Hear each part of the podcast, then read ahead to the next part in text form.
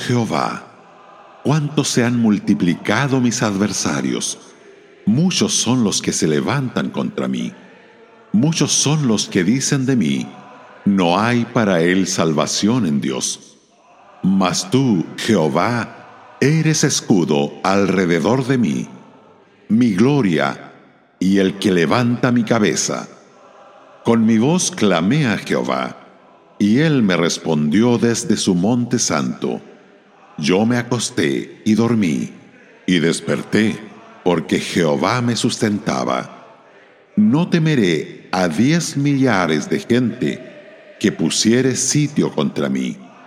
Levántate Jehová, sálvame, Dios mío, porque tú heriste a todos mis enemigos en la mejilla, los dientes de los perversos quebrantaste. Las salvaciones de Jehová, sobre tu pueblo sea tu bendición. Salmo capítulo 3.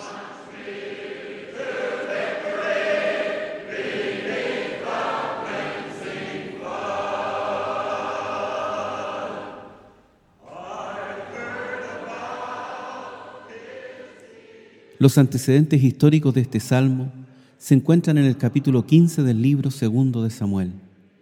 El amado hijo de David, Absalón, roba los corazones de los israelitas y luego se revela contra su padre. Es una experiencia de lo más humillante y angustiosa descubrir que la propia carne de uno, a la que uno ha cuidado y abrigado, se convierte en el peor enemigo. Podríamos hacer una aplicación de esta historia diciendo que lo que Absalón vino a hacer para David, el yo o la mente carnal, vendrá a hacerlo para nosotros más tarde o más temprano. Sí, como él, caemos en tentación y en pecado. La carne guerrea contra el espíritu. Este salmo puede ser leído provechosamente con el capítulo 7 de Romanos. El salmista sufre aquí las agonías y los goces de un alma que pasa de la muerte a la vida o del poder del enemigo a la libertad y alegría de la salvación de Dios, observemos algunas cosas. En primer lugar, su enemigo era numeroso. ¿Cuántos se han multiplicado mis enemigos? nos dice. Y ellos se gloriaban contra él. Decían, no hay para él salvación en Dios. En triste apuro se encuentra ciertamente aquella alma excluida de la ayuda de Dios. Pero los hombres cegados por el pecado son incapaces de formarse un juicio adecuado de un caso como este. Este mismo escarnio lo arrojaron contra nuestro Señor cuando Él colgaba de la cruz. Ha puesto su confianza en Dios. Líbrele ahora si le quiere, decían. Lo que parece fracaso y derrota a los ojos de los enemigos puede ser solo el método de Dios para llevarnos a una mayor experiencia de las riquezas de su gracia. En segundo lugar, su fe. Nos dice, mas tú, Jehová, eres escudo alrededor de mí, mi gloria y el que levanta mi cabeza. Mientras los incrédulos están diciendo, no hay para él salvación en Dios, el creyente se está gozando en la conciencia de que Dios está a su alrededor como escudo protector y de que Él está ahora en Dios. Estando en Dios, Dios viene a ser su gloria y aquel que levanta su cabeza. Mi escudo, mi gloria, mi levantador, se mantiene firme como Moisés, como viendo al invisible. El corazón que en él confía será socorrido. En tercer lugar, su testimonio. Clamé a Jehová y él me respondió desde su monte santo. Yo me acosté y dormí y desperté porque Jehová me sostenía. Selah nos dice el Salmo. Esta es una palabra confortadora.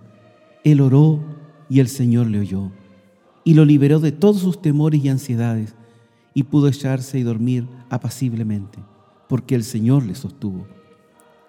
La oración de fe salvará a los atemorizados lo mismo que a los enfermos. El apóstol Santiago dice, ¿está alguno entre vosotros afligido? Haga oración será guardado en completa paz aquel cuyo pensamiento persevera en el Señor, nos dice Isaías. Este Selah, al final del versículo 4, es muy significativo. cuando se contrasta con el que aparece al final del versículo 2. Se supone que esta palabra es un signo musical, una pausa, y que se empleaba para atraer la atención. Esta palabra aparece en los Salmos 73 veces. El lenguaje del versículo 4 contradice y da el desmentido a la declaración del versículo 2. Así que estos celás o pausas debieran ser solemnemente enfatizados. La experiencia cristiana desmiente a la incredulidad. En cuarto lugar, su valor. No temeré a diez millares de gente que pongan sitio contra mí. ¿Por qué debía temer a las fuerzas del mar que le rodeaban, sabiendo que Jehová estaba alrededor de él como escudo? El hombre de visión santa es un hombre valeroso.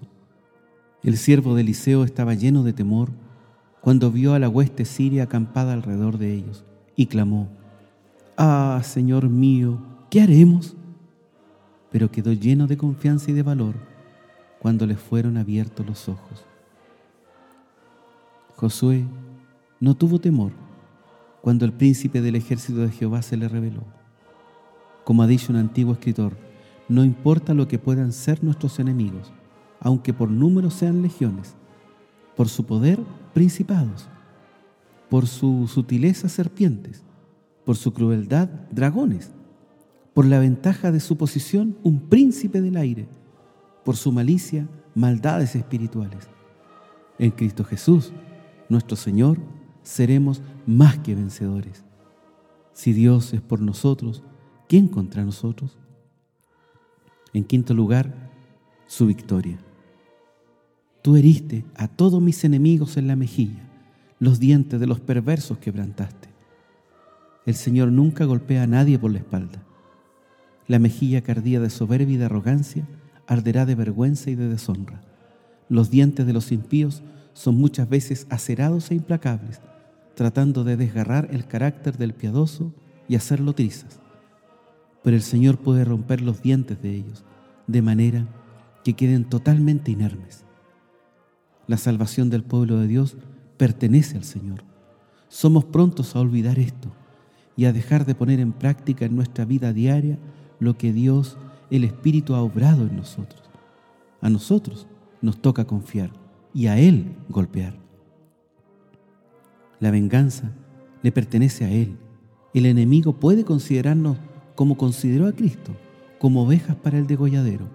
Y aunque por su causa seamos muertos todo el día, somos, sin embargo, más que vencedores por medio de aquel que nos amó. Gracias sean dadas a Dios, que nos da la victoria por medio de nuestro Señor Jesucristo.